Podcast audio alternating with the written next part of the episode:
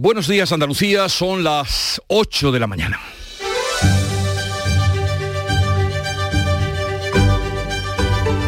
En Canal Sur Radio, La mañana de Andalucía con Jesús Vigorra.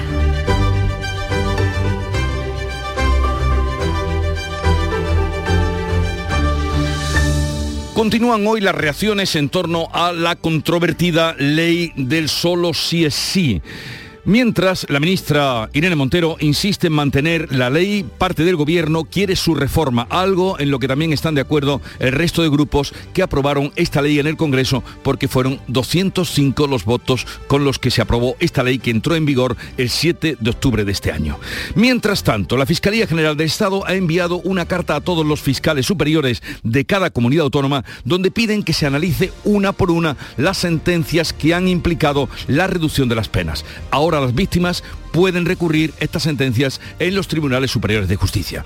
En cuanto al caso de los seres, el expresidente de la Junta, José Antonio Griñán, espera la decisión de la audiencia de Sevilla después de pedir que se amplíe de 10 a 90 días el plazo para entrar en prisión. Su abogado ha presentado ya el recurso de súplica en el tribunal y la audiencia podría contestar hoy podría contestar el lunes, en cualquier caso será en breve plazo. Y este viernes es el último día del viaje del presidente de la Junta a Egipto para asistir a la cumbre del clima. Hoy se reunirá con el ministro de Antigüedades y con el responsable de Onifux, proveedor de la mayoría de alimentos interesado en invertir en España. Por cierto, que Andalucía insiste en acoger la cumbre del clima de 2025 y si no, la de 2026, a pesar de que el gobierno ha dicho que por rotación geográfica no le va a tocar a Europa. Del exterior, la presidenta de la Cámara de Representantes estadounidense, Nancy Pelosi, ha anunciado su retirada como líder de la formación demócrata en ese hemiciclo en la próxima legislatura. En un emotivo discurso, Pelosi, de 82 años, dijo que mantendrá su escaño,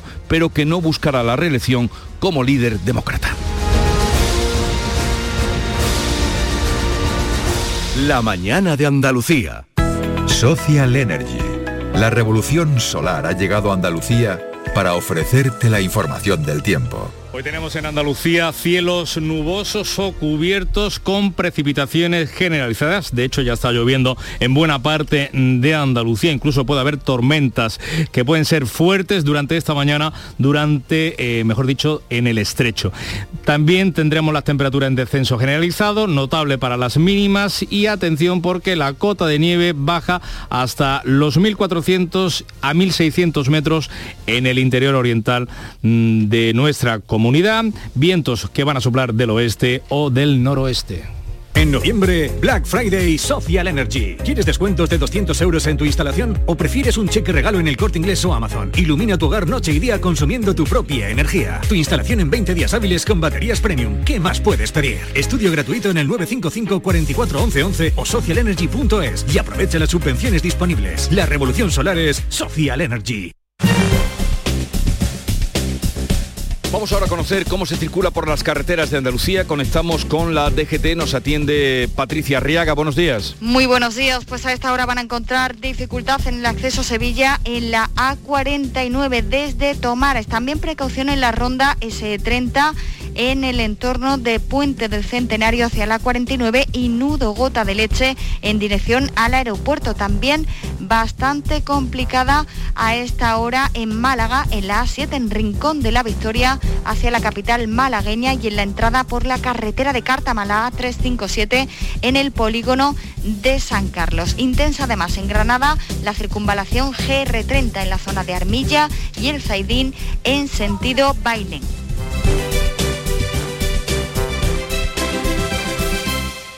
Los viernes. Te abren la puerta al fin de semana. Te dan las cenitas con amigos y el reloj sin alarma. Los viernes te dan muchas cosas, sí. Pero este, este puede darte mucho más. Con el nuevo cuponazo de la 11 podrás ganar 6 millones de euros y ahora también más de 400.000 nuevos premios. Y además si entras en cuponespecial.es podrás conseguir cientos de tarjetas regalo. Cuponazo Black Friday de la 11. Pídele más al viernes. Bases depositadas ante notario. A todos los que jugáis a la 11, bien jugado. Juega responsablemente y solo si eres mayor de edad. En Canal Sur Radio, la mañana de Andalucía con Jesús Bigorra. Noticias. Las víctimas andaluzas de delitos sexuales hablan en Canal Sur y muestran su desconcierto por la reducción de penas a sus agresores que ha traído la ley del solo sí es sí. Por ejemplo, el caso de la mujer granadina violada por su exmarido al que le han reducido la pena en aplicación de esta nueva ley. Se llama Antonia, dice que tiene miedo y se siente desamparada. Antonia lamenta que la ley del solo sí es sí haya beneficiado a su agresor, condenado en principio a 13 años y medio de cárcel, que ahora solo deberá cumplir 11. La mujer ha confesado a Canal Sur que se siente desamparada y que tiene miedo. Mosqueada, asqueada, por lo visto sale en este país muy barato hacer daño a otra persona y más a las mujeres. Pues ahora mismo me veo como si fuera una marioneta. Pues me siento desamparada, la verdad, porque eh, no me están ayudando en absoluto. No me veo yo muy segura, la verdad, si este hombre sale. Esperemos que los años que le quedan los cumpla, que eso es lo que ahora hay que luchar. Antonia fue violada en el domicilio familiar en la localidad de Alendín mientras era amenazada con un cuchillo. Otra víctima, la de la manada, violada en los Sanfermines, también está preocupada porque uno de sus agresores se beneficie de esta ley. La abogada de la víctima, Teresa Hermida, asegura que la joven está preocupada por esa posibilidad y se siente injustamente tratada teniendo en cuenta que si se aplica la ley puede suponerle una rebaja de la pena a alguno de los miembros de la manada, ella lo que se ve es que se puede sentir injustamente tratada, pero más allá de eso la situación para nosotras es complicada. En una entrevista en estos micrófonos, el abogado de la manada, Agustín Martínez, ha avanzado que trabaja en la presentación de un recurso para solicitar la revisión a la baja de la pena de uno de sus representados, condenado a 15 años de prisión perfectamente posible porque se han reducido los mínimos de las penas. La sentencia que, en su día dictó el Tribunal Supremo eh, hacía la acotación referirse a que efectivamente se aplicaba el mínimo penal y habiéndose modificado el mínimo penal, pues eh, entiendo que es más favorable la aplicación de la norma actual, claro. ¿Y qué hacer? Ante esta situación, el Gobierno apunta a los tribunales de justicia autonómicos y a la Fiscalía para tratar de arreglar la rebaja de las condenas de esta ley. Moncloa quiere que los tribunales superiores de justicia de las comunidades autónomas y el Ministerio Público se adelanten y empiecen a taponar cuanto antes ese goteo de casos de rebaja de penas a condenados por delitos sexuales. El Ejecutivo da así un paso más en su estrategia de que sea el Poder Judicial el que resuelva los problemas generados por el Poder Legislativo. Hace tan solo 48 horas, el presidente del gobierno, Pedro Sánchez, pedía desde Bali que el Tribunal Supremo reunifique la doctrina, cerrando la puerta a la reforma de la ley. Frente a la alarma social que está generando estas rebajas de penas a los condenados por delitos sexuales, el Ejecutivo pide serenidad para ver qué está pasando y dice que no hay una causa general que explique todas esas revisiones.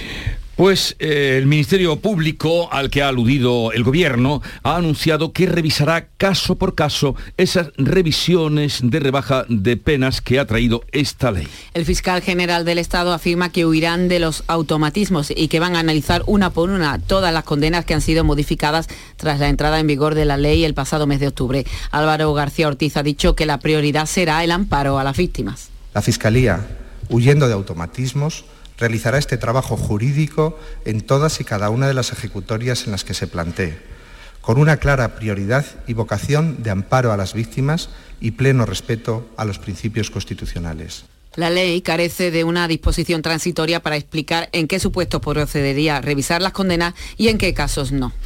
Pues en medio de estos intentos acelerados de tapar los agujeros que se han visto en la ley del solo sí es sí, la ministra de Igualdad, Irene Montero, se enroca y persiste en su ataque a la judicatura. Lo ha vuelto a hacer, lo ha hecho en el Senado sin autocrítica. Irene Montero, la impulsora de la ley de solo sí es sí, ha aprovechado unas jornadas de violencia de género organizadas precisamente por el Consejo General General del Poder Judicial para tildar de machista el sistema de los jueces. Estas medidas son indispensables para garantizar el acceso de las mujeres a la justicia y evitar, cito de nuevo textualmente, que los estereotipos y sesgos machistas comprometan, literal, la imparcialidad y la integridad del sistema de justicia, que a su vez puede dar lugar a la denegación de la justicia, incluida la revictimización de las denunciantes. Estas palabras han sido respondidas de manera contundente por la presidenta del Observatorio contra la Violencia Doméstica y de Género, Ángeles Carmona, quien ha negado que esa justicia sea machista. Los jueces que están formando parte de los órganos que se dedican a la violencia sobre la mujer, en un 73% son mujeres. No hay justicia patriarcal, no hay justicia machista, no es una casta con toga. Los jueces están perfectamente formados, preparados y son sensibles.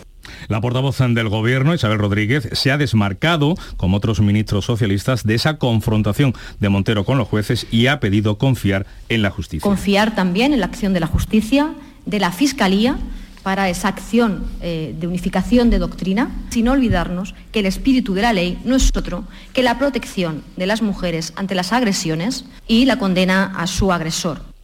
En esta situación, tres asociaciones judiciales exigen la dimisión o han exigido la dimisión de la ministra de Igualdad y desde el ámbito político el Partido Popular también quiere la dimisión de la ministra Irene Montero, pero Feijó apunta al presidente del gobierno. El líder del PP, Alberto Núñez Feijó, ha pedido al presidente del gobierno, Pedro Sánchez, que aclare de quién es la responsabilidad de una ley, ha dicho que desprotege a las mujeres. El presidente Sánchez tiene que decidir si la responsabilidad última de esta desprotección y de las mujeres españolas es de la ministra de Igualdad o de la ministra de Justicia o directamente asumir él toda la responsabilidad los populares presentarán una proposición de ley para intentar corregir los efectos indeseados de esta reforma penal. Y ahora vamos al caso de los ERES. El expresidente de la Junta, José Antonio Griñán, ha pedido a la audiencia de Sevilla que amplíe de 10 a 90 días el plazo para entrar en prisión. Su abogado ha presentado ya el recurso de súplica en el tribunal. El abogado de Griñán, José María Calero, dice que si finalmente se concede el indulto parcial basado en razones humanitarias y de equidad, el ingreso en prisión dejaría sin sentido las legítimas iniciativas de la familia pidiendo esa medida de gracia. También insta a la audiencia a que envíe sendos oficios al gobierno y al Supremo para que agilicen la tramitación de los expedientes pendientes, es decir, el indulto y el incidente de nulidad. Pues así las cosas, la audiencia podría responder hoy, podría responder el lunes o en breve plazo, desde luego, que será a esa petición de Griñán. Dirigentes socialistas, por otra parte, se han mostrado dispuestos a acompañar al expresidente en su entrada a la cárcel. Mientras el secretario general del PSOE andaluz, Juan Espadas, no ha aclarado si irá, pero tiene claro que no va a contribuir políticamente a una foto. Mire, creo que he sido absolutamente claro y por tanto no voy a seguir eh, enredado en la misma cuestión que lo que busca es, lo que hace muchos años busca la derecha, que es una foto. Esta es la cuestión.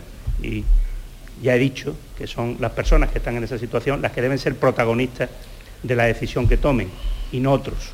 El portavoz del Gobierno, Ramón Fernández Pacheco, ha llamado hooligan al PSOE andaluz después de que la portavoz parlamentaria Ángeles Ferriz acusara al PP de cacería política con los condenados por el caso de los ERE. El Partido Socialista de un tiempo a esta parte se ha vuelto un hooligan, eh, un partido que ya no es de Estado, que no respeta la independencia judicial, que no respeta las sentencias.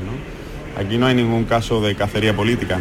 Aquí lo que hay es que respetar a los jueces, aquí lo que hay es que pedir perdón por tanto eh, desmán al frente de la Junta de Andalucía y convertirse en alternativa política desde la serenidad. El gobierno andaluz mantiene su propuesta de acoger la cumbre del clima a pesar de la negativa del gobierno central. El Ministerio de Transición Ecológica argumenta que la iniciativa omite la rotación eh, geográfica que exige la ONU y, por ejemplo, en el 2025, que sería para cuando ha pedido el presidente de la Junta, eh, está previsto que se celebre muy probablemente en eh, Brasil. Ana Giraldez. Y la Junta insiste, el gobierno andaluz asegura que la rotación geográfica establecida en el reglamento se ha incumplido en numerosas ocasiones y que otros países compiten sin tener en cuenta esa premisa. En cualquier caso, pide al Ministerio que se proponga la candidatura para el año siguiente, el 2026. El presidente asegura que la comunidad tiene razones más que suficientes. Porque además Andalucía tiene una, ha demostrado y va a seguir demostrando en los próximos años que tenemos una fuerte conciencia en materia medioambiental y sobre todo que tenemos la firme determinación de, la medida de nuestras posibilidades, de revertir todos los efectos negativos del cambio climático. Moreno pone hoy punto y final a su viaje oficial a Egipto con dos reuniones en el Cairo, una con el ministro de Antigüedades y otra con el CEO de Onifood, proveedor mayorista de alimentos interesado en invertir en España. La Junta anuncia un tercer decreto autonómico para paliar las consecuencias de la falta de agua que sufre el campo andaluz y cuyas reservas hídricas apenas llegan al 18%. Desde Córdoba, Miguel Vallecillo. La consejera de Agricultura, Carmen Crespo, eh, comenta que la necesidad apremia y que solo queda paliar la emergencia de forma coyuntural. Ha dicho Carmen Crespo en Rute, en la localidad cordobesa de Rute, que un decreto de sequía abre muchas posibilidades. Creemos que tiene que haber más instrumentos en un decreto nuevo de sequía que se saquen el Guadalquivir. Nosotros ya hemos hecho dos por parte de la Junta de Andalucía y queremos un tercero. Nuestra ambición es tener un tercer decreto de sequía que tenga instrumentos necesarios para poder luchar contra la sequía de forma urgente. Es que el decreto de sequía lo que te permite es hacer obras por emergencia, actuaciones por emergencia. A todo esto, el Gobierno Central ha anunciado también que el decreto de sequía será prorrogado más allá del 31 de diciembre, pero con recortes en riego y ayudas. La Universidad de Jaén acoge hoy un encuentro con los rectores de las 10 universidades públicas andaluzas. Sobre la mesa el nuevo modelo de financiación para el periodo 2023-2027. Jaén Alfonso Miranda. Ese nuevo modelo parte de cero con el objetivo de garantizar la suficiencia financiera y los contratos programa de cada universidad. Juan Gómez es el rector de la Universidad de Jaén. Con nuevas bases y que garantizará, o que tiene ese objetivo, la suficiencia financiera de todas las universidades que se basará en contratos programa con cada universidad y que impulsará el desarrollo de cada universidad, de todas y de cada universidad y por lo tanto del sistema público andaluz de universidades. La reunión comienza a las 5 de la tarde. Son las 8.16 minutos de la mañana. Hola, hijo. ¿Cómo te van las cosas? Dice mi mujer que trabajo demasiado y que tengo mucha tensión acumulada. ¿Tensión? ¿Y tú qué has hecho? Yo, garbanzos. Mmm, garbanzos. Anda, siéntate y come. Legumbres la pedriza Tómate tu tiempo. En Conforama tenemos más Black a lo loco con descuentos extra en muebles y gran electro. Solo hasta el 22 de noviembre. Conforama. Buenos días. En el sorteo del cupón diario celebrado ayer, el número premiado ha sido 46.216. Serie Serie 23. 2-3. Hoy, como cada día, hay un vendedor muy cerca de ti repartiendo ilusión. Disfruta del día. Y ya sabes, a todos los que jugáis a la 11, bien jugado. ¿Y tú? ¿Qué radio escuchas? Yo escucho Vigorra, El Yuyu y mi favorita, Charo Padilla. Yo soy del club de los primeros. Mi programa favorito y primordial de mi Charo Padilla. Hay un montón de programas muy buenos en Canal Y además con el hablar nuestro y la forma de ser nuestra. Canal Sur Radio, la radio de Andalucía. Yo, escucho Canal Sur Radio. En Canal Sur Radio, la mañana de Andalucía con Jesús Vigorra. Noticias. Y ante los presupuestos de la Junta de Andalucía, pues el PSOE y por Andalucía han presentado sendas enmiendas a la totalidad de los presupuestos que se debatirán la semana que viene en el Parlamento. Lamentan falta de diálogo. De hecho, por Andalucía rompe conversaciones futuras con el Ejecutivo de Juanma Moreno. Inmaculada Nieto critica que haya habido un solo encuentro sin posibilidad de cambios en las cuentas. El grupo de por Andalucía ya ha ido a la última reunión con el señor Sanz y ya ha ido a la última reunión con la señora España no se puede eh, usar los reclamos a la oposición mal hechos y a destiempo eh, para cubrir un expediente y luego, como digo, falsear la realidad. Juan Espadas también ha lamentado esa cerrazón del gobierno andaluz a negociar y cambiar sus cuentas. Debe ser el único caso en el que alguien tiene jet lag, pero antes de montarse en el avión y volver, porque lo he notado un poco despistado. ¿eh? No se han producido, señor Moreno, reunión alguna para eh, ni dialogar ni acordar sobre presupuesto 2023 de la Junta de Andalucía. Por tanto, no diga lo que no ha sido. Adelante Andalucía también ha anunciado una enmienda a la totalidad de los presupuestos de la Junta. Vox todavía no ha dicho qué hará. La economía andaluza cerrará el año en curso 2022 con un crecimiento del 4,2% en la línea con el resto de España, según el informe de analistas económicos de Andalucía del grupo Unicaja Banco. También crecerá el empleo con una tasa de paro del 19,2% que se mantendrá el año que viene a pesar de que el crecimiento del PIB será solo del 1,6. La economía andaluza crece apoyándose en la demanda interna, especialmente en el consumo privado, a pesar del repunte de los precios y del endurecimiento de la política monetaria crecimientos que se traducen en empleo, por lo que la cifra de parados podría descender en torno a un 11% al final de año. Y para 2023 se prevé un aumento en el número de ocupados del 1,3%, manteniéndose la tasa de paro en el 19,2%. Por cierto, que en su escala del presidente del gobierno Pedro Sánchez en Corea del Sur y en el Instituto Cervantes ha dicho que el crecimiento en España este año será del 4,4%. La deuda pública de España se dispara. En septiembre alcanzó un máximo histórico de un billón y medio de euros, es decir, el 116% del Producto Interior Bruto, un punto por encima de lo previsto por el Gobierno para el conjunto del año. Ese aumento se debe principalmente al endeudamiento de la Administración General del Estado, mientras que las comunidades autónomas o los ayuntamientos, así como la Seguridad Social, o bien redujeron su deuda o la mantuvieron firme. En tasa interanual, la deuda se ha incrementado un 5%, es decir, tenemos 71.700 millones de euros más que hace ahora un año. El Banco de España alerta del peligro precisamente de la política fiscal que está llevando a cabo el gobierno de Pedro Sánchez, continuando eh, disparando la deuda con medidas de apoyo, por ejemplo, a la inflación que se aplican todavía sin discriminar, dice el Banco eh, de España, por renta y que se están alargando demasiado en el tiempo. El Congreso de los Diputados aprueba ahora suavizar el impuesto temporal a las energéticas que tanto ha dado que hablar, que ese impuesto no tendrán que pagar por sus ganancias en el mercado regulado y por sus actividades fuera de España. Las grandes energéticas creen que se ha introducido cierta racionalidad al gravamen que prevé aprobar el Gobierno con los presupuestos del Estado. El planteamiento inicial pasaba por grabar un 1,2% los ingresos de aquellas compañías energéticas que facturen más de mil millones de euros al año, en vez de lo que plantea la Comisión Europea de con un 33% todo beneficio superior al 20% de las ganancias medias de los últimos años. Ahora, con las enmiendas de PNV y PDK aprobadas en el Congreso, se va a mantener un tipo del 1,2%, pero van a quedar excluidos del impuesto los ingresos obtenidos por las actividades reguladas como en el extranjero. Por cierto, que esos impuestos a la banca y las energéticas van a ser gestionados por País Vasco y Navarra a partir de 2024, según el acuerdo por escrito al que ha llegado el Gobierno con Bildu.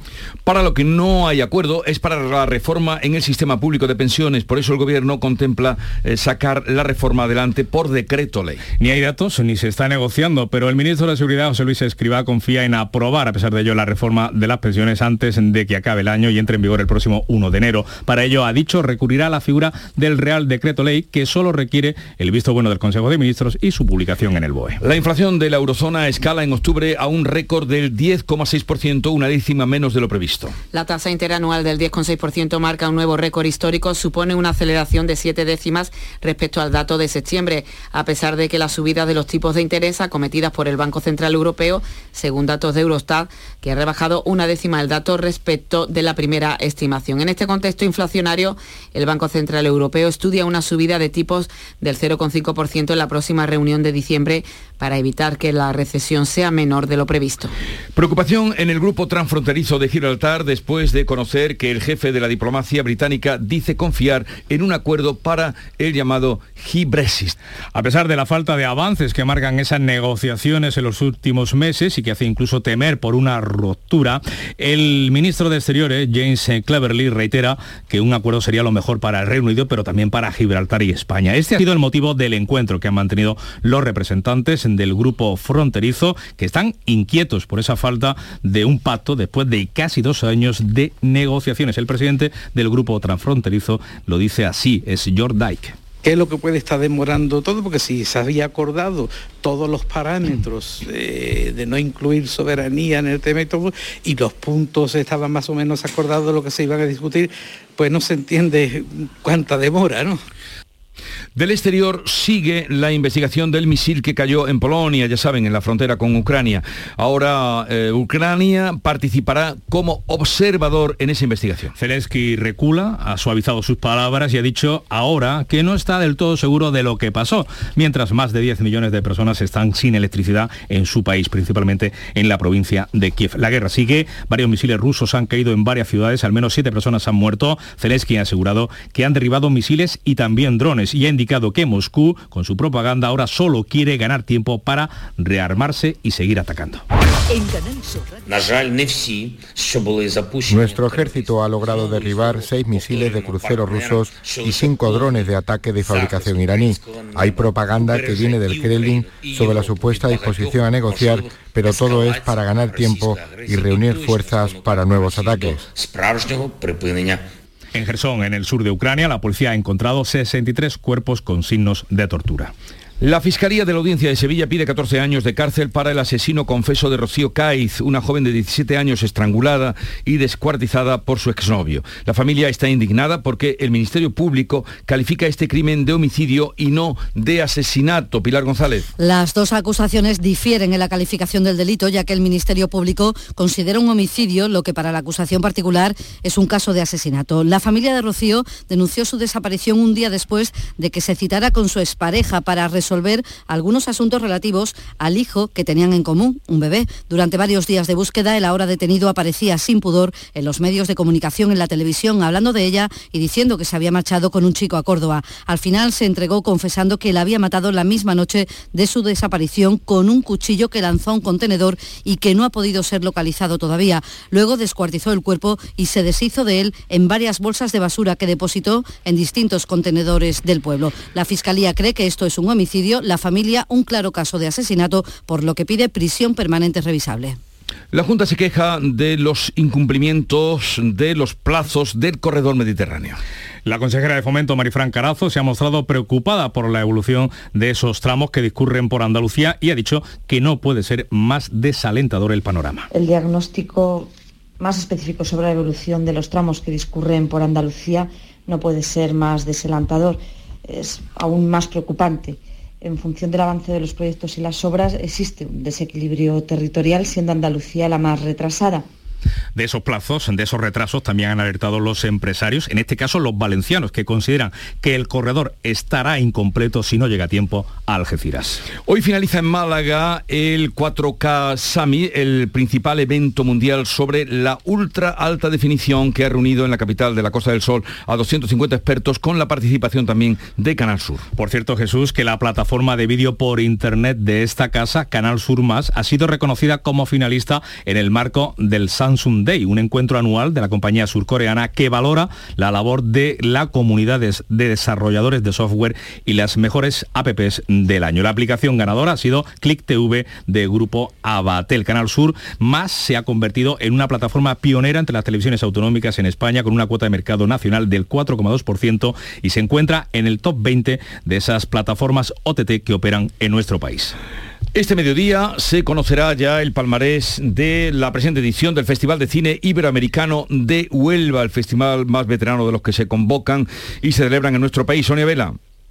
Con la entrega de premios concluirá hoy esta edición, la número 48 del Festival de Cine Iberoamericano de Huelva, vistas ya todas las películas de la sección oficial. En la clausura, que será esta noche, se entregará el Colón de Oro a la cinta ganadora y otros galardones, entre ellos el Premio Ciudad de Huelva a la actriz Natalie Poza. La organización del Festival de Cine, como dices Jesús, más longevo de toda Andalucía, trabaja ya en su 50 aniversario, que será en 2024. Es que eso conviene decirlo de vez en cuando. Hay festivales que han crecido mucho, que son muy internacionales, San Sebastián, pero el primero, y habría que preguntarse por qué no creció tanto como los otros, fue en este país, el de Huelva. Y en Almería, hoy comienza el Festival Internacional de Cine FICAL Almería, María Jesús Recio.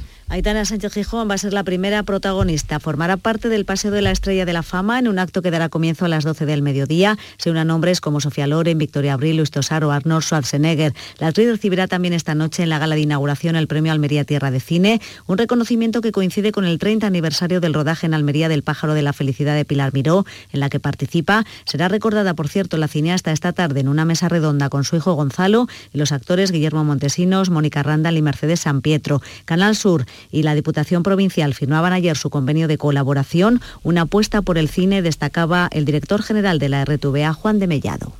Yo creo que el compromiso de Canal Sur y en este caso de la delegación de, Almería, la cobertura de, en todos los espacios que tenemos, tanto de la televisión como en la radio, da muestra de que Canal Sur siempre está en los acontecimientos importantes que suceden en Andalucía y el Festival de Cine de Almería es uno de los acontecimientos más importantes desde el punto de vista cultural. En nuestra plataforma Canal Sur Más emite esta noche por streaming la gala que dará comienzo a las 9 de la noche. Y en Granada se ha estrenado el documental Los constructores de la Alhambra de la realizadora Isabel Fernández. Un montaje que comienza en el año 1340 con Yusuf I, sultán de Granada, que se embarca en esa construcción de un edificio que refleje el esplendor de aquella mm, civilización. Y hoy Después de 700 años, eh, rodar en la Alhambra es un auténtico reto a la vez que un lujo al tratarse de un espacio con una altísima protección y visitado por miles de personas, como recuerda precisamente la realizadora Isabel Fernández. Hay varias cosas que tienes que manejar ahí. Uno es un flujo de gente que nadie te va a parar, o sea que tienes que buscar espacios para, para trabajar donde no estés hipotecando eso. Y luego pues un equipo de, de protección de esa joya, o sea, estás como si estuvieras dentro de una vasija de la Edad Media que hay que tener mucho cuidado. Pues nos apuntamos, el estreno llega a los cines, los constructores de la Alhambra, el próximo 25 de noviembre. Sí, sí, sí, dices bien, nos apuntamos porque quienes han visto esta obra, mmm, por lo menos a mí me han hablado de que es una maravilla y que no puede haber andaluz que se la pierda. Llegamos así a las ocho y media, buen fin de semana Paco Ramón. A ti también Jesús. Estíralo todo lo que puedas. Tiempo para la información local. En la mañana de Andalucía de Canal Sur Radio, las noticias de Sevilla. Con Pilar González. Hola, buenos días. Comerciantes y transportistas alertan de una bajada en las ventas en estas fechas en Sevilla. Solo en las compras online va a haber 280.000 envíos menos que hace un año. Y el Ayuntamiento de Sevilla busca espacios acotados para las botellonas de los aficionados del Betis y del Sevilla. Enseguida se lo contamos. Antes el tráfico. Hay pequeñas retenciones entre 1 y 2 kilómetros en las autovías de entrada a la ciudad. Son tres por la de Huelva y dos también en el nudo de la gota derecha. En el interior de la ciudad, tráfico intenso en las avenidas de acceso. En cuanto al tiempo, llueve, tenemos nubes y precipitaciones que pueden ir acompañadas de tormenta, menos probables en el noroeste de la provincia. Se despeja el cielo por la tarde. Las temperaturas bajan una media de 5 grados. La máxima prevista es de 18 en Écija y Morón, 19 grados en Lebrija y Sevilla. A esta hora 15 grados en la capital.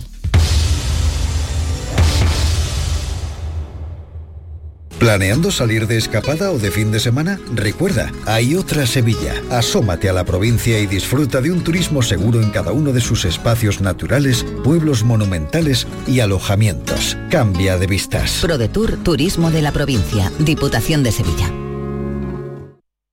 Reciclos llega a tu ciudad. La nueva aplicación con la que podrás ganar premios solo por reciclar. Participa reciclando latas y botellas de plástico de bebidas. Cuida tu entorno y gana premios. Descárgate la aplicación Reciclos y empieza a formar parte del reciclaje del futuro. Ecoembes. Los lunes a las 10 de la noche en Canal Sur Radio. El llamador.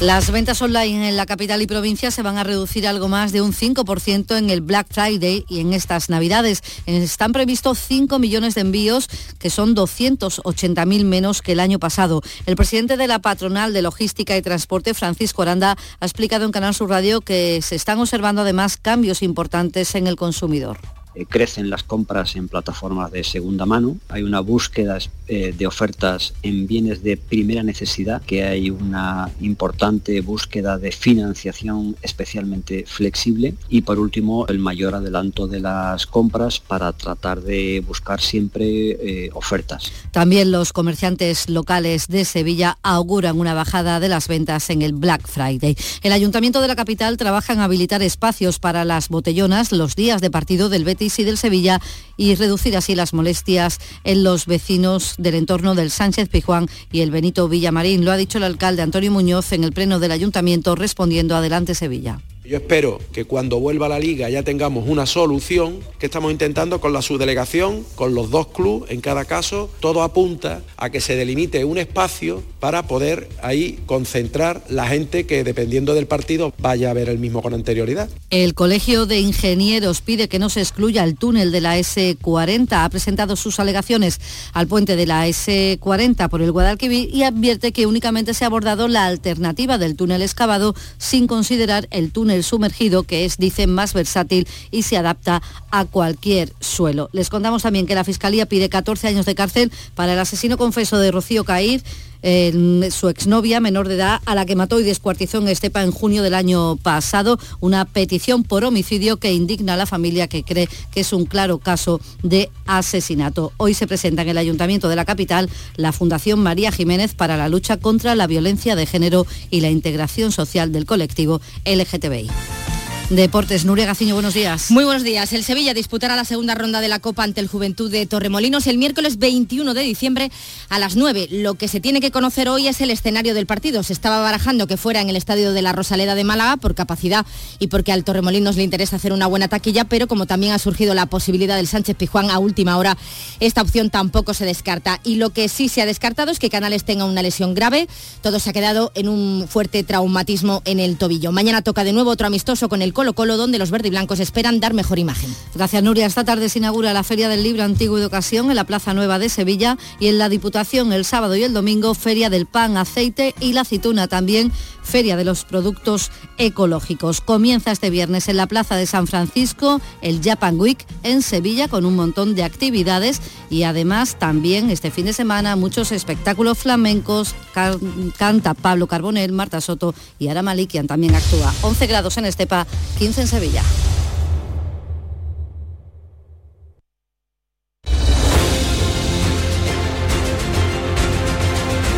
8.35 minutos de la mañana, enseguida abrimos tertulia, conversación con Javier Rubio, con María Orriols y con Carlos Navarro Antolín.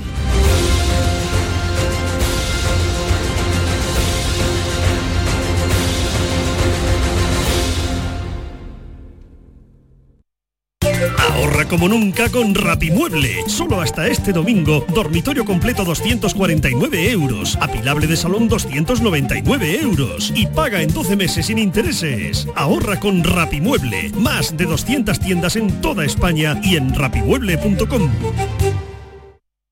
La tarde de Canal Sur Radio con Mariló Maldonado tiene las mejores historias y las más emocionantes. Un programa para disfrutar de la tarde, cercano pendiente de la actualidad, con un café con humor, te escucho en tu radio. La tarde de Canal Sur Radio con Mariló Maldonado. De lunes a viernes a las 3 de la tarde. Más Andalucía, más Canal Sur Radio.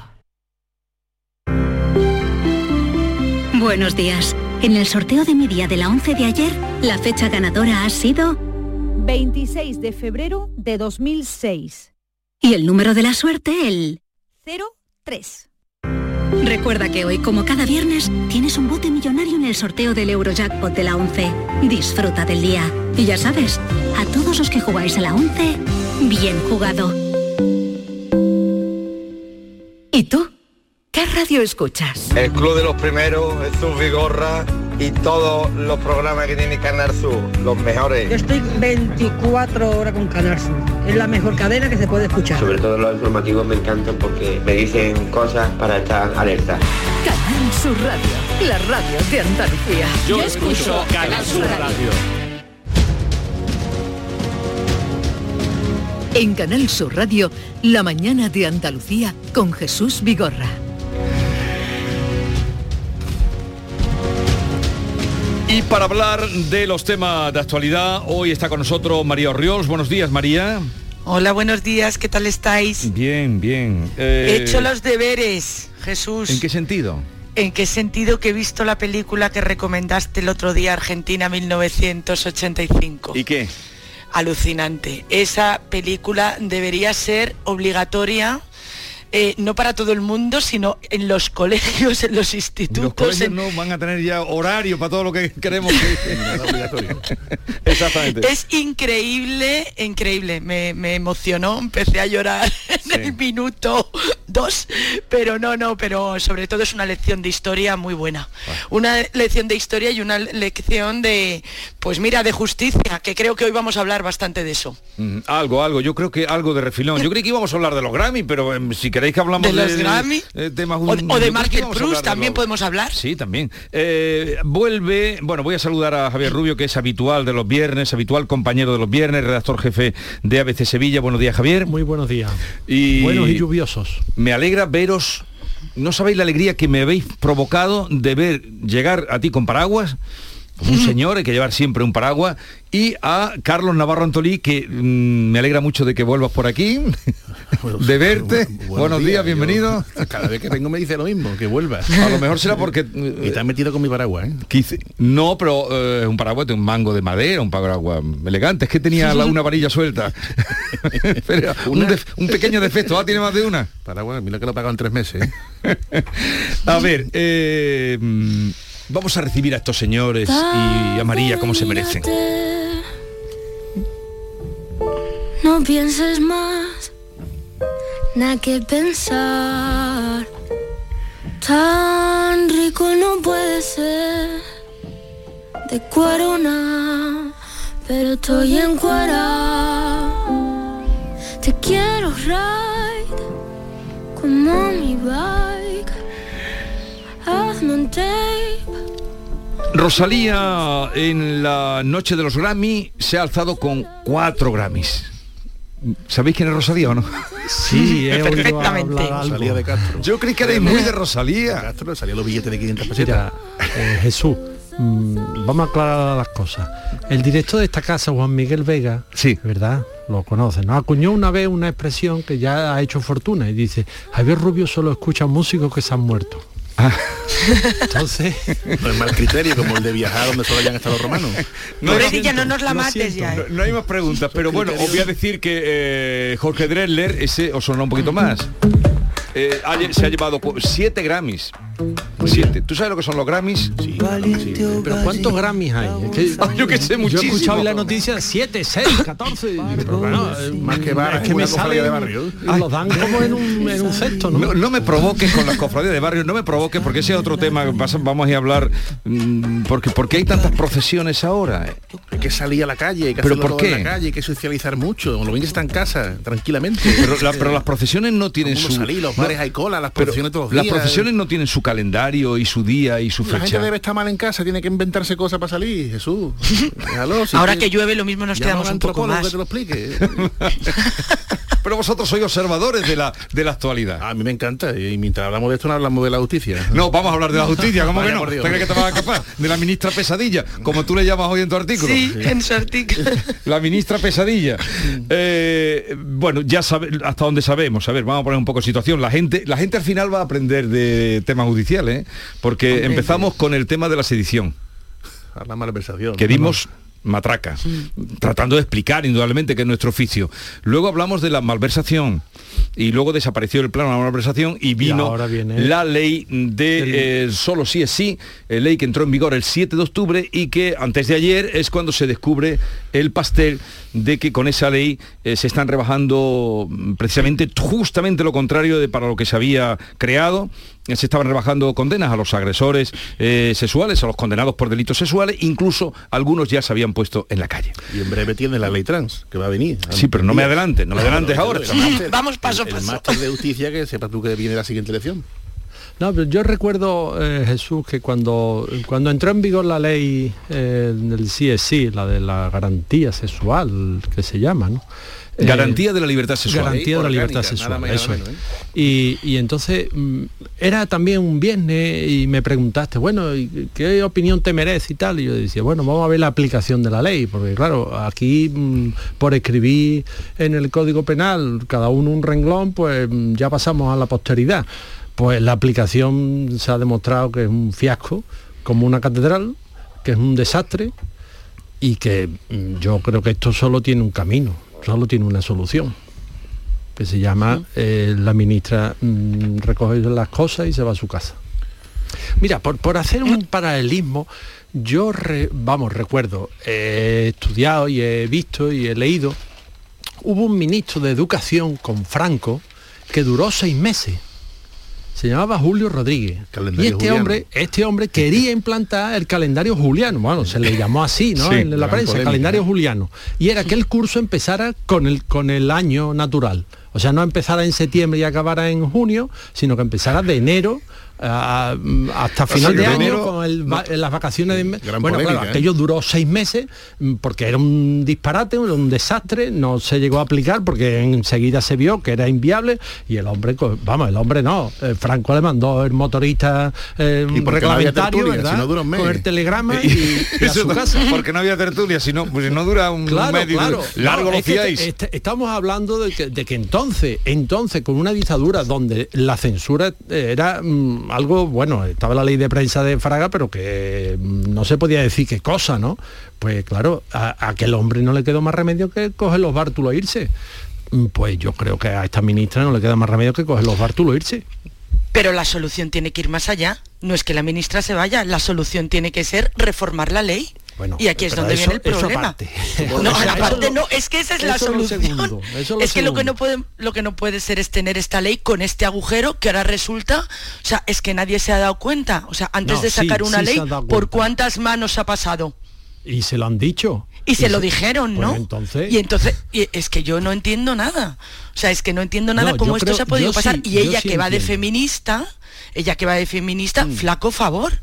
O sea, es que flaco favor, yo creo que parte del error de la ley es que han tocado las condenas mínimas y no las máximas. Porque si tú tocas la máxima, si a ti te condenan eh, 1.500 años, evidentemente no vas a cumplir los 1.500 años, la- es inviable. Pero aparte de eso, mu- muchas, muchas condenas no se llegan a cumplir hasta el final. Que si te haces mayor, que si te has portado bien en la cárcel, que si no se sé qué. beneficio penitenciario. Claro, entonces, el, claro, la historia es tocar las mínimas. Entonces a mí me gustaría preguntarle a esta señora, oye, si a ti te violan y entonces le te dicen al violador que va a cumplir ocho años y ahora con la ley va a cumplir seis, ¿qué te parece bien? O sea, es que me parece una ida de olla de esta señora y la solución, evidentemente, que ella dimita, pero por favor, que retoquen la ley y que la retoquen ya, porque es que hasta que no la toquen, esto es un coladero. Sí, pero vamos a ver que ese coladero le va a afectar a todo el que meta ahora mismo el recurso eh, en Pues, estos todo- momentos, pues creo ¿eh? que hay colas ya. Pues mm, que sepamos que eso ya no, no hay manera de, de volverlo para atrás. Eso no los tragamos. Eh, No, no, esos ya nos los tragamos. Pero mira, ayer estuvo Carmen Calvo muy acertada diciendo que lo que hay que hacer es buscar una solución ya.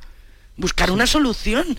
O sea, esto tendrá, que luego también Sánchez dijo que tendría que ir al Supremo. Y por lo visto no, esto tiene que, según hablé yo ayer con un abogado, esto no es del Supremo, tiene que ir a- al Constitucional. Porque es un, un decreto ley. Entonces, de- pues que empiecen a moverse, que muevan el culo ya de una vez.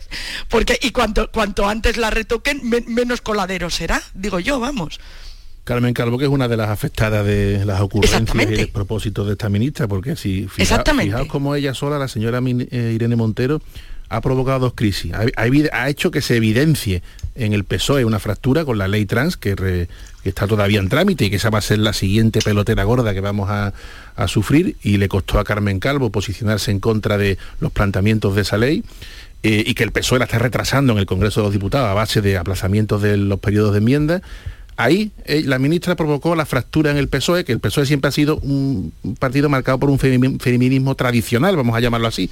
Eh, en cambio, pues, pues, Unidas Podemos, pues más del mo- movimiento LGTBI, ¿no? Y la segunda ha evidenciado una fractura en el gobierno, con, con la, con la ley esta que es un despropósito y que lo que está revelando es una absoluta soberbia. Lo peor que puede tener un político es no reconocer la realidad, ¿no? Le pasó El domingo a una presidenta en Madrid cuando no reconoció la realidad, que era una manifestación masiva, aunque después ya fijaos cómo ya empezaba Sí. a poner acuerdos, ¿eh? Y este, en este segundo lugar, la ley nace por el caso de la manada, nos, nos acordamos todos porque es muy reciente, ha habido muchísimas prisas, ha habido unos planteamientos absolutamente sectarios, porque cuando no se legisla por el interés general, sino por otros, otros intereses que ya nos empezaremos a dar cuenta, quizás con el tiempo, pues ocurre lo que ocurre. Y, y- y- y- ahora resulta que va a salir, se le va a rebajar la pena un año a al menos uno de los integrantes de la manada. Un despropósito, una chapuza y una ocurrencia como para que sea cesada en cuanto tengamos los presupuestos, ¿no? Y hay una remodelación Claro. del gobierno. Pero claro, ahora no va a ser cesada, porque si... Eh, ahora ahora no. entran, el toro está en el corral y los presupuestos pues esperará. Mm. Es que ya, ya no es que él reconozca su error, sino que tampoco puede, eh, eh, también me parece de muy mal gusto eh, echar la culpa a los jueces, a que no están formados, a que no. Esto es como cuando el profesor te decía, es que cuando le decías a tu madre, es que el profesor me tiene manía. Pues esto es lo mismo, es que los jueces no saben. Vamos a ver, la que se tiene que formar es esta señora. nivel, y los jueces tienen que tener la perspectiva del imperio de la ley. Y el, el político que legisla, pues tenga las perspectivas que quiera, es legítimo, son partidos políticos, con su ideología se presentan y los votamos. Pero los jueces tienen que tener la perspectiva sobre todo y por encima de todo del imperio de la ley, porque si no la tienen, prevarican y no pueden hacer otra cosa que aplicar la ley que se les entrega desde el Congreso de los Diputados. Es que la ley es la herramienta con la que ellos Y no nos enteramos, y no nos enteramos. Y, y- pero ahora avancemos un poco más. Bueno, hay una cosa que no se puede olvidar y es que esto, esta ley fue aprobada con 205 votos. Sí, Exactamente, claro, sí. todo- todo el mundo la daba por buena. Entonces, De eh, 250 que fueron y- 205 votos, eh, pasó delante de muchos ojos. Eh, Solo el PP y vos son los que votaron en contra. O sea que hubo ahí un cúmulo, bueno, todos los partidos votaron. No la leen, no quedaba, leen. quedaba bien, ¿no? Quedaba bien sobre, sobre el, eh, en teoría, sobre el papel, quedaba muy bien la ley. No, porque Aunque- todo lo que es igualdad, todo eso efectivamente estoy Es una totalmente de marca que acuerdo. de entrada suena muy bien y cómo Suena bien. Perdón, dejar este a Javier que no estaba, que estaba en el uso de la palabra. sonaba bien y entonces claro pues lo que está diciendo Carlos no cómo te vas a oponer a esto vas a quedar de retrógrado de carca de facha de machista o sea son los, los dos grandes insultos ahora mismo en España son fascistas y, ma- y machistas. O sea tú le dices a alguien eso y es peor que mentarle la madre y, y mentarle los muertos no bueno, pues mm, eh, claro, pues la ley salió. La ley está hecha con unas anteojeras ideológicas. Esas anteojeras no han permitido ver los criterios técnicos que tienen que sustentar cualquier ley. Las leyes tienen que estar bien hechas y esta ley no está bien hecha porque precisamente eh, en vez de mm, trabajar técnicamente y avanzar en ese sentido, se ha impuesto un pensamiento, una idea sobre la arquitectura técnica de la norma. Y al final pues, lo que ha salido es una aberración, un desastre sin paliativo, que, que, bueno, pues ahí lo, lo estamos viendo, ¿no? Y el goteo será incesante y mm, todo el que pueda pues recurrirá. Pero, y- eh, y insisto, no sé, porque conocimientos, pues sabemos lo que nos van contando, pero mm, mi pregunta sigue siendo, ¿y ahora qué va a pasar? Ya sabéis que el, el fiscal general eh, dijo que habrá prioridad para el amparo de las víctimas y que se verán, se analizarán una por una todas las condenas que han sido modificadas con la entrada en vigor de esta ley que fue el día 7 de octubre cuando entró en vigor. Vamos a escucharlo. La Fiscalía, huyendo de automatismos, realizará este trabajo jurídico en todas y cada una de las ejecutorias en las que se plantee, con una clara prioridad y vocación de amparo a las víctimas y pleno respeto a los principios constitucionales. Bueno, y desde la Fiscalía General del Estado se ha enviado una carta que salió ayer por la tarde a todos los fiscales superiores de cada comunidad autónoma, donde se les pide que analicen una por una, que analicen y que remitan una por una todas las sentencias que han implicado la reducción de las penas a la Secretaría eh, de la Fiscalía General.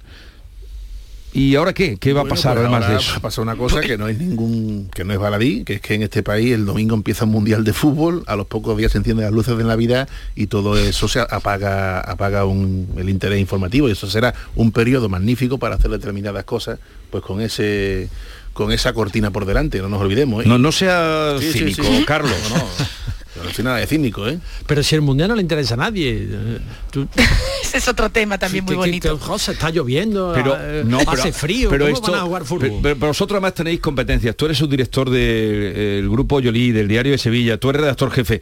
Esto va a estar saliendo cada día, cada día va a estar saliendo ahora los Pero si periódicos. vamos de una polémica en otra, Jesús. Si está- Lo dices por lo de la- Marlaska. La semana pasada estábamos con Marlaska. Por te ejemplo. pones a contar, ya nadie se acuerda del decreto de ahorro energético del verano. Y ahora cuando lleguen los mantecaos, las luces y el mundial, ahora, eh, que, que esto no es nada casualidad. ¿eh? No, pues yo espero que de esto nos acordemos y que efectivamente alguien tome la decisión de poner soluciones y de, y que, y de que la ley se, que se toque, porque eh, lo, que estaba comentando, bueno, también eh, cuando has dicho Jesús que esta ley fue aprobada por 205 diputados, es que también hay que tener en cuenta lo, que de- lo que decía Javier, que es que efectivamente eh, suena muy bien todo esto de igualdad, no, porque si no te tachan de, de facha, de machista, de no sé qué y tal, y también no perdamos de vista que estamos en una campaña electoral continua continua. Entonces es el momento ideal para hablar Pero- de este tipo de cosas. ¿De verdad creéis eh, que no se va a hacer nada con esto? No, sí, sí, Sí, claro. claro que habrá se va a que hacer. Yo- espero que sí. y pronto, se debe hacer pronto. y Yo si espero que sí, pronto. Se aprovechan unos días los que hay Por- máximo interés por otras cuestiones extrapolíticas mucho mejor, que es a lo que me refiero. Que Aquí, todo, aquí todo siempre están los gurús pensando, ¿eh? Y amortiguando los golpes. Ah, Tienen que hacerlo. Y por cierto, el fiscal general del Estado esta semana ha estado estupendo y magnífico cuando ha dicho que hay que revisar caso por caso caso por Claro. caso, porque no hay un caso igual a otro, ¿eh? Y, y- y la- nos llevamos las manos a la cabeza porque el caso del padrastro que abusó de... Que, Sí. que ese caso hay que conocerlo y que las sentencias hay que leerle, hay que ver los hechos probados y hay que ver por qué no se prevalió de su condición de padrastro. Las cosas hay que verlas caso por caso, ¿eh? Y No eso, es lo, eso, eso es lo que habría que decirle Irene Montero, juez, igual no. que no, hay casos iguales, no, No. hay jueces iguales. Pero a los jueces los ha puesto la- una toda una ministra eh, les ha dicho de todo, pero además no se arredra porque ayer volvió Sí, volvió sí, a, a, eh, a ¿Cómo, estar se- cómo contra será la cosa que un cuerpo tan eh, hermético como el de la judicatura ha pedido que esta señora mm, dimita, ¿no? O Comunicado hasta- contundente, ¿eh? ¿Hasta dónde ha llegado el- la indignación? Porque es verdad que, oiga, la separación de poderes implica que el Ejecutivo no puede estar diciéndole a los jueces, no, mm, eh, lea usted la ley, pero aplique el espíritu. Oiga, oiga, mm, un momento. Aquí lo que pone, esto es lo que vale y esto es lo que hay que aplicar. Porque si no, de otra manera, como tú dices, estarían prevaricando y eso ya son palabras que mayores. hay- ha provocado tres comunicados. El del Consejo General del Poder Judicial, el de la APM y el de la otra, la de los jueces por la democracia. ¿no? Los de Los- por la democracia, Tres. sí. Los tres en el mismo sentido. Por cierto, eh, Y la Fiscalía y la Asociación de Fiscales, por Sí. cierto. por cierto, ¿dónde está la ministra de Está con Justicia? COVID. Claro. Pero no puede poner un tuit. Pero cómo que Pero está, es que la- está con COVID de verdad? alucinando. No, ¿verdad? Está con COVID, Pilar vale, Job vale. está con COVID, pero no puede poner un Bueno, tuit, no la batería. Es que no, Pero no tú me- tienes o sea, trato con aquí está de saliendo Justicia, ¿no? a hablar todo el mundo y ella no sale. tú, Vale, pero me, que- me dice unas cosas, me está, me No, está porque dando leña hoy. ella ¿eh? viene ella viene mucho por Sevilla, la ministra Pilar Está Yo. Pues a lo mejor debería, este es el momento, Jesús, de, No, no sé, pero, entrevistarla. pero no ha dicho nada, no ha hecho Pero ningún. claro, tampoco, ¿No ha dicho nada? Doña Pilar, Me parece pues, increíble. tampoco ha dicho nada Yolanda Díaz. Tampoco ha dicho nada Yolanda Hay Díaz, pero- silencios elocuentes. Claro, ¿Pero vergüenza torera. que la izquierda va a dejar también eh, Yo creo que caer a, Irene. no sé si dejarla caer, pero sola la han dejado, vamos, le han dicho para adelante. ayer, ¿no? Eh, hemos visto a, a Mónica García de Más Madrid, Sí. ¿verdad? Diciendo, no, no, esto hay que enmendarlo, esto tal. Hemos visto a, a un vicepresidente de Baleares, que es de Balear, Podemos, sí. magistrado, diciendo, bueno, esto de que todos los jueces son machistas, esto- Mm. hasta ahí podíamos llegar, ¿no? Eh, en fin, yo creo que ahí están poniendo tierra de promedio, porque al final el político lo que pretende es salvarse él. Y, y- y encontrar siempre un chivo expiatorio que cae con las culpas de todos los demás. Pero esa se ha Eh, buscado también su parte. bueno, por eso te digo que todos sus compañeros, todos los que tiene alrededor, pues dirán, no, no, no, fue mm, Irene, fue Irene. Y Irene se, se- se llevará las tortas, porque esto es... Pero antes de que el se ABC aprueben, la antes de que política. se aprueben los presupuestos, No, antes no. Pero luego sí que podría haber Vamos, una remodelación ella- del gobierno. que ella se vaya voluntariamente. Sí, pero Pero es que, es que la está remodelación del gobierno... está abrazada y La no- remodelación del gobierno es que, claro, es que, mm, eh, partimos de que el presidente del gobierno no puede o no quiere o no ha hecho esa prerrogativa que tiene de separar a un ministro de su consejo de ministros.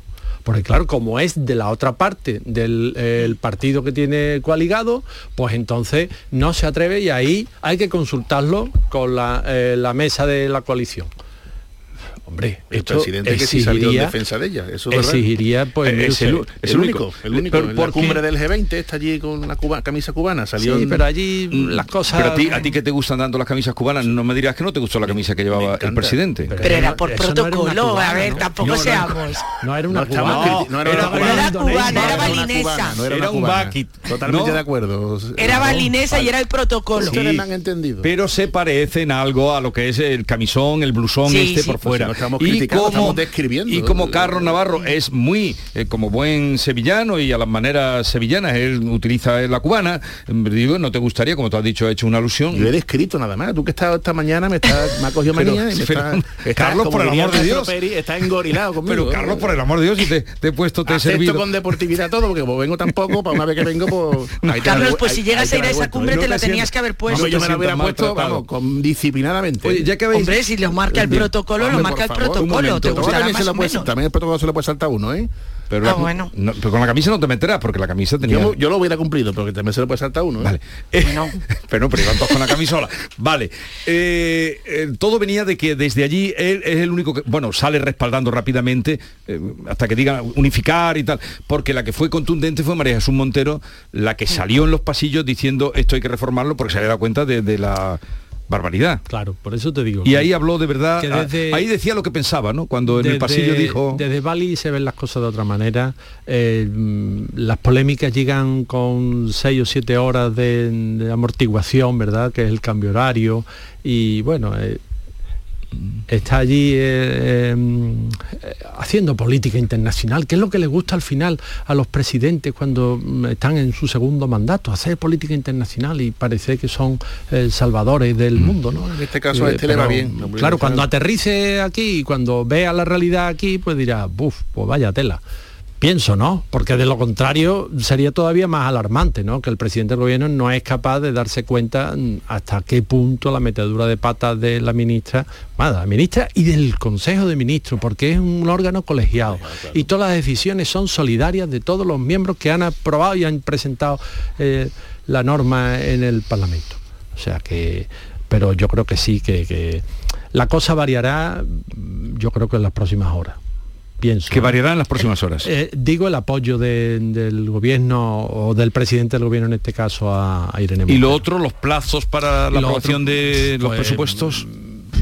Eso mm, lleva su propio ritmo, ¿no? Eso lleva su propia negociación con PNV, con Bildu, con Guerra, con bueno, con, con el reparto habitual de, de dádivas. Y entonces veremos más cosas. Sí, va- veremos de todo. si es que esto está muy entretenido. Sí, llevamos Eh, un añito entretenido. Eh, bueno, nos estamos acercando a las 9 de la mañana. Estamos en conversación con Carlos Navarro Antolí, con eh, Javier Rubio y con María Orriols. Eh, en un momento llega las noticias de las 9 o el adelanto de las 9 que nos trae Beatriz Galeano y seguimos.